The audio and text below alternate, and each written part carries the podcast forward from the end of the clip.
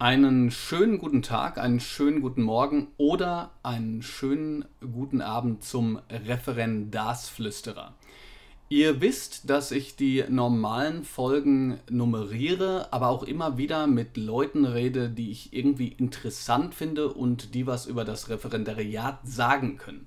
Und zwei solche Leute habe ich hier sitzen, deshalb heute ein Gespräch einmal mit Pascal Schiebenes. Hallo Pascal. Hi Bob und einmal mit der Hanna. Hi, Bob. Ähm, sag mal ganz kurz, wer ihr seid und was ihr so im Leben gerade macht. Pascal. Also, ich bin Pascal Schiebenes, bin Realschullehrer in Baden-Württemberg, daher kenne ich den Bob auch. Ähm, ich unterrichte die Fächer Deutsch, Sport und Bildende Kunst und habe, wie es unsere Chefin so schön sagt, so ein bisschen die Medienmütze bei uns an der Schule an. Du, Hanna? Hi, ich bin Hanna, ich bin 19 Jahre alt und habe letztes Jahr 2016 in Bayern das Abitur gemacht und werde jetzt im ersten Semester Medienkommunikation in Würzburg studieren. Also ihr merkt, wir haben ja sozusagen auch schon äh, das größere Bild. Das letzte Mal hatte ich ja mit dem äh, Philipp Stade geredet, der eher in Montes im Montessori-Bereich tätig war. Pascal, was ist so die erste Erinnerung, die du so an das Referendariat hast? Ist das so schlimm und schrecklich, wie es oft ja, berichtet wird, oder gibt es da auch gute Seiten? Ähm, hier muss ich in die gleiche Kerbe schlagen, wie es der Philipp letztes Mal schon gemacht hat. Ich kann das Referendariat auch absolut nur empfehlen. Ich fand super meine Zeit im Referendariat, hatte aber die Chance praktisch auch von der anderen Seite zu sehen, denn eine Mitreferendarin, bei der lief es nicht ganz so gut. Aber ich muss sagen, wenn man sich im An am Anfang gut organisiert, dann ist das Referendariat echt eine super Zeit, wo man sich ausprobieren kann. Also ja, ich würde keine Angst mehr davor haben. Das, das hört sich doch schon mal ganz gut an. Organisation, da würde ich gleich nochmal drauf zurückkommen. Äh, Hanna, erinnerst du dich daran, ob so, ich sag mal, jung, jüngere Lehrer anders angegangen sind? War da viel ähm, Methodenrepertoire oder dachtet ihr, oh Gott, da kommt jetzt wieder ein neuer Lehrer? Ähm, bei Referendaren habe ich tatsächlich nur die gut aussehenden jungen Lehrer oder ja, Referendare genau. in Erinnerung, weil ich auf einer Mädchenschule war. Äh, junge Lehrer, die sind die ganzen Sachen jedoch anders angegangen. Man hat gemerkt, dass sie gerade frisch aus der Uni kamen. Jedoch haben sie einen anderen Wind reingebracht, weil sie oftmals mehr Gruppenarbeiten, mehr mit dem Computer gearbeitet haben. War das gut oder schlecht? So als meiner, meiner Ansicht war es gut. Viele meiner Freundinnen oder Mitschülerinnen haben sich jedoch auch ziemlich beschwert, da ihnen die Gruppenarbeiten ziemlich auf die Nerven gingen. Ähm, wenn du jetzt sagst, auf die Nerven gehen, würdest du sagen, dass also ältere Lehrer auch Vorteile haben? Wir gehen jetzt so ein bisschen aus dem, aus dem Bereich Referendariat raus, aber was würdest du sagen, macht so einen richtig guten Lehrer aus? Einen richtig guten Lehrer macht aus, dass er die Mischung zwischen entspanntes Film gucken, Diskussionen führen und 15 Punkte auf ein Referat machen, macht das durchaus aus. Jedoch lernt man bei einem guten Lehrer auch ziemlich viel. Das heißt, dass man auch mal Übungsblätter macht, Texte liest, bearbeitet, ähm, etc. Pascal, jetzt andersrum, was findest du, ist für dich so ein richtig gelungener Unterricht? Wann würdest du sagen, ja, das war großartig? Also wenn man sich so ein Minimalziel stellt, dann würde ich sagen, wenn die Schüler am Ende nicht dümmer rausgehen aus der Stunde, wie sie reingekommen sind. wenn man jetzt natürlich noch, noch wirklich was mitnehmen will, dann finde ich, sollte die Stunde auch irgendwie nachhaltig sein. Das heißt, die Schüler sollten erkennen, was habe ich denn eigentlich gerade gelernt, warum habe ich das gelernt, wie kann ich das irgendwie in irgendeiner Form anwenden und das natürlich im Idealfall irgendwann im Laufe ihrer Schulzeit dann auch irgendwann nochmal sehen, hören, was auch immer und dann schon ihr Vorwissen dann irgendwie anknüpfen können. Redest du mit den Schülern darüber, warum du was machst? Also jetzt Kommasetzung, ähm, da habe ich ja schon mal drüber gesprochen. Es gibt ja so Dinge, Grammatikunterricht, da ist klar, bestimmte Normen muss man heutzutage umsetzen können. Das, das ist so. Aber redest du mit Schülern darüber, warum machen wir das gerade, was wir machen? Ja, also da bin ich transparent meinen Schülern gegenüber. Das sage ich denen auch klar. Manche Dinge, jetzt Grammatik, Rechtschreibung, da muss man halt aber den Schülern auch vielleicht vermitteln, klar, das könnte jetzt eventuell langweilig werden, aber ja, das ist ja so ein bisschen die Visitenkarte, wenn man eine Bewerbung abgibt oder sonst irgendwas, da zeigt man ja, ja, ist man der deutschen Sprache dann wirklich mächtig oder ist es nur so eine optionale Geschichte, ich kann Wörter aneinander rein, so dass man mich versteht. Ähm, ja, aber das finde ich halt eben wichtig, dass die Schüler auch nachvollziehen können, warum machen wir das Ganze denn jetzt und dass sie dann auch das große ganze Bild sehen können, vielleicht auch im letzten Podcast schon angesprochen, eine Unterrichtseinheit, dass die Schüler auch ungefähr verstehen, wo sind wir denn gerade und warum ist, könnte das jetzt wichtig sein für das große Endziel dann hinten raus. Lehrerbashing ist ja ähm, gerade in, also man, man redet, oder was heißt gerade, eigentlich zu jeder Zeit, man redet immer darüber, warum hat ein Lehrer äh, da versagt oder hier versagt. Also gucken wir uns mal das Positive an. Ähm, Hanna, hattest du Lehrer, die dir das Gefühl vermittelt haben, ich mache hier was Sinnvolles? Oder hattest du die ganze Zeit das Gefühl, nee, ich sitze das hier ab?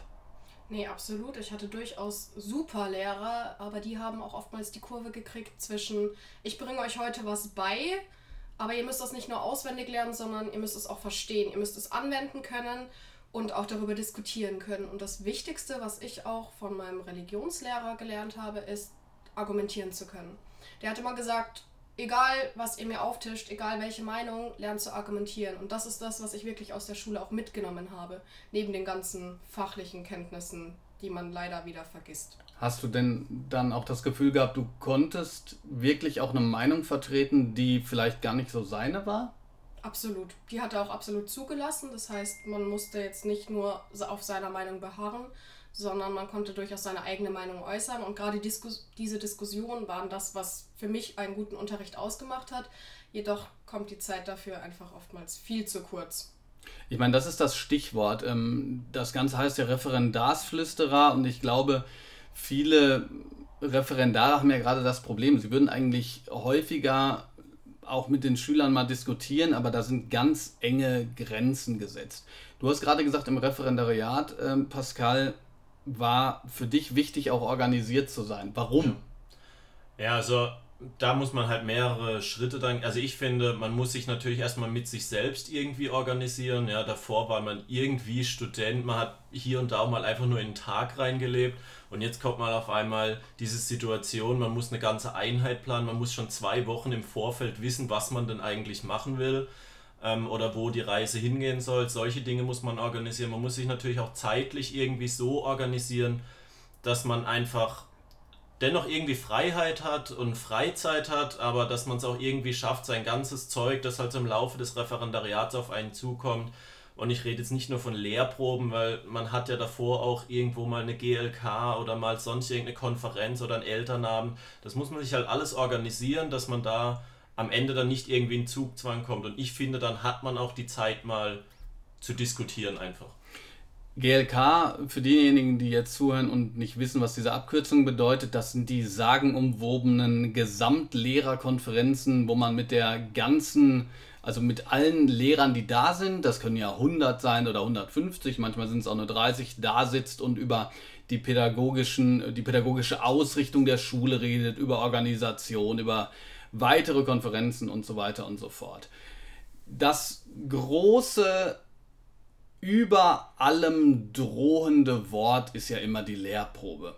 Jetzt zunächst mal, Hanna, erinnerst du dich noch an eine Situation, wo ein Referendar eine Lehrprobe hatte? Oder ist das völlig weg? Also, wo hinten jemand drin saß, so ganz wichtige Leute und die Referendare ganz komisch und angespannt aussahen und so? hast du da was Konkretes im Kopf? Ähm, ja, da gab es durchaus einige und bei uns war das aber, da muss man noch dazu sagen, wir sind eine Mädchenschule, das heißt, im gesamten Bild waren wir eher ruhig und wir waren auch eine sehr brave Klasse. Uns wurde auch vorher vor allem von unseren Lehrer oder Lehrerinnen eingetrichtert, heute ist Lehrprobe, heute seid ihr besonders lieb, heute seid ihr besonders nett, heute quatscht ihr nicht im Unterricht, heute hört ihr zu, stellt Fragen und beantwortet alles, was der Lehrer auch wissen will. Das heißt, dementsprechend haben wir da auch den Referendaren oder Referendarinnen immer sehr geholfen, glaube ich, äh, das gut zu meistern. Trotzdem hat man die Anspannung sowohl vorne als auch hinten sehr gespürt. Kannst du versuchen zu beschreiben, Pascal, warum das so ist? Also, weil viele, die ins Referendariat kommen, die haben ja riesige Prüfungen auch schon hinter sich. Ich meine, bei, bei mir war das damals das Staatsexamen. Ähm, das ist bei verschiedenen Schulformen was anderes, aber man saß vor Professoren, ja, deren Bücher man gelesen hat und, und dennoch hat man das Gefühl, sobald man einen Lehrer oder eine Lehrerin nach der Lehrprobe fragt, ähm, zucken sie zusammen, werden ja. kleiner. Warum ist das so? Was, was ist so diese, diese Bedrohungslage der Lehrprobe? Ja, ich glaube, genau da kommt halt schon so ein bisschen dieser Punkt. es ist einfach so ein riesiger Mythos, ja, diese Lehrprobe entscheidet über dein zukünftiges Leben. Ich glaube, da haben halt einfach schon sehr viele Angst und da wird auch viel Angst meiner Meinung nach einfach gemacht. Ich glaube, was aber auch ein ganz wichtiger Punkt ist, dadurch, dass man ja, dass es keine eindeutige richtig oder falsche Definition von einem guten Unterricht gibt, ist natürlich wahnsinnig schwierig, was Gutes abzuliefern oder ja, man kann es halt schwer einschätzen, finden die anderen das gut? Das ist so ein bisschen das Problem. In so einem Staatsexamen, wenn reines Wissen abgeprüft wird, da gibt es richtig und falsch, da weiß ich schon, okay, meine Antwort war jetzt richtig, ich komme weiter oder eben nicht. Aber bei einer Lehrprobe, ja, die sitzen da halt relativ regungslos da hinten drin und am Ende heißt es halt, ja, du bist in der Band oder halt eben nicht. Und, und das ist genau. das dann eben das Problem und man, ja, dadurch, dass es eben keine klare Definition gibt, was ist denn eigentlich gefordert, was will ich denn sehen, ja, schwierig. Also, ähm, aber das zeigt ja vielleicht auch so ein kleines bisschen das Problem, dass man sagt, okay, vielleicht ist das Bedrohliche auch, dass man gar nicht genau weiß, was erwartet mich. Ich habe mal, also wenn ich darüber nachdenke, habe ich immer gesagt, ein Tipp wäre wirklich, konzentriert euch auf die Schüler. Genau. Konzentriert euch auf die Schüler. Ich habe immer gesagt, also ähm, was so als, als Schreckensszenario an die Wand gemalt wird, äh, Kevin fliegt auf den Fußboden und kriegt Nasenbluten, ist für eine Lehrprobe eigentlich großartig, weil man dann zeigen könnte, wie ich kümmere mit Kevin um richtig, wie, wie kümmere ich mich um Kevin? Ja. Ähm, sozusagen das, das äh, äh, Schlimmste wäre ja, dass man dann sagt, Kevin, ja, bitte verschwinde, ja. hier ist jetzt gerade meine Lehrprobe. Wir sind in der Erarbeitungszeit, wir genau, haben noch zehn genau, Minuten genau. keine Zeit für Kevin. Ja. Würdest du sagen, es gibt trotzdem so einen so so ein Tipp, der vielleicht jetzt nicht in jedem Buch steht, was für eine Lehrprobe wichtig ist, vielleicht auch was die eigene das eigene Selbstbewusstsein angeht oder, oder so. Oder vielleicht auch für eine Besuchsstunde, also die Stunden, die Referendare vor einer Lehrprobe ja. haben. Also ich finde, bei den Besuchsstunden vorher sollte man wirklich was ausprobieren, auch mal was wagen, nicht so eine, eine hundertprozentig sichere Stunde nehmen. Ich habe dann auch gern mal eine Stunde genommen, wo ich gedacht habe, die könnte auch komplett in die Hose gehen, aber hier habe ich jetzt die Chance dann auch vielleicht ja, mal eine andere Sichtweise auf die Stunde zu bekommen, Alternativen, was könnte ich das nächste Mal besser machen. Sie haben zum Glück alle irgendwie funktioniert. Ähm, sie sind am Ende, haben alle Schüler überlebt und ähm, nein, was ich für die Lehrprobe einfach wichtig finde, dass man, was du eben schon gesagt hast, dass man sich auf die Schüler konzentriert, denn letztendlich muss man sich ja auch vor den Schülern rechtfertigen. Es bringt nichts, wenn ich diese Stunde vor dieser Klasse schon mal übe und dann wiederhole ich diese Stunde in der Lehrprobe. Wichtiger dann, Punkt, ja. Ja, denn dann sitzen die Schüler einfach da und denken schon, okay, ich weiß, was als nächstes kommt. So funktioniert der Unterricht halt einfach nicht. Wenn man sich einfach eine gute, wenn man eine gute Idee hat, die gut ausarbeitet, mehr ist dann letztendlich, also ja, es wird auch hier nur mit Wasser gekocht. Aber wenn es jetzt noch ins Phrasenschwein reingeht. Nö, auch ich glaube, das, das ist wichtig, weil viele Referendare denken ja, dass sie quasi ein Atomkraftwerk selbst bauen müssen, Nein. um irgendwem zu gefallen. Ähm, auch wenn wir, äh, wenn ich gerade eben gesagt habe, nicht ins Lehrerbashing verfallen, Hanna, was geht denn gar nicht bei einem Lehrer? Mangelndes Selbstbewusstsein.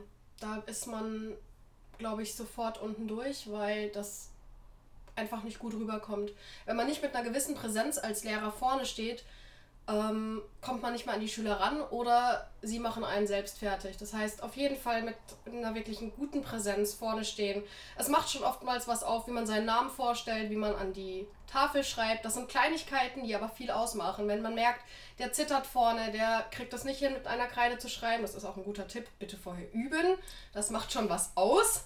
Ähm, das ist unheimlich wichtig. Und nehmt euch viel vor für drei Stunden aber geht auch davon aus, dass nur eine halbe Stunde Unterricht vielleicht klappt. Weil es kommt, wie gesagt, auf die Schüler an. Wie machen die mit? Wie antworten die? Sind die heute motiviert? Sind sie nicht motiviert? Und wenn man dann aber strikt nach seinem Drei-Stunden-Plan vorgeht und dann andere Sachen hinten runterfallen, ist das auch nicht gut, sondern es muss spontan geschehen, eine Unterrichtsstunde. Das heißt, man muss auch spontan auf die Schüler eingehen, deren Fragen beantworten und nicht das Konzept, was man im Kopf hat, durchziehen. Ich weiß absolut, was du meinst. Ich meine, eine drei Stunden Stunde kenne ich so gar nicht. Aber ähm, ich weiß absolut, was du meinst. Das ist ja die Zwickmühle, ähm, die, in der viele Referendare sind. Also ich habe euch förmlich am ähm, Gerät hier, wenn ihr es gerade hört, schreien hören. Ja, ich würde gerne, aber ich kann ja nicht. Das muss ja so durchgetaktet sein. Ja, auf jeden Fall.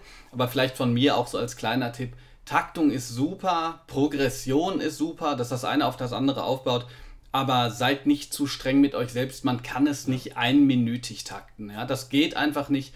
Und ich habe selber mit einem sehr erfahrenen Fachleiter mal gesprochen, der gesagt hat, also wenn ein Gespräch abgewürgt wird, wo Schülerinnen und Schüler tatsächlich mal ein Thema erfassen wollen und dann geht man da einfach drüber, dann ist das schlechter, als wenn man seinen eigenen Plan mal beiseite schiebt und am Ende in dem Gespräch reflektiert, warum das so ist. Das kann ich übrigens auch aus eigener Erfahrung sagen.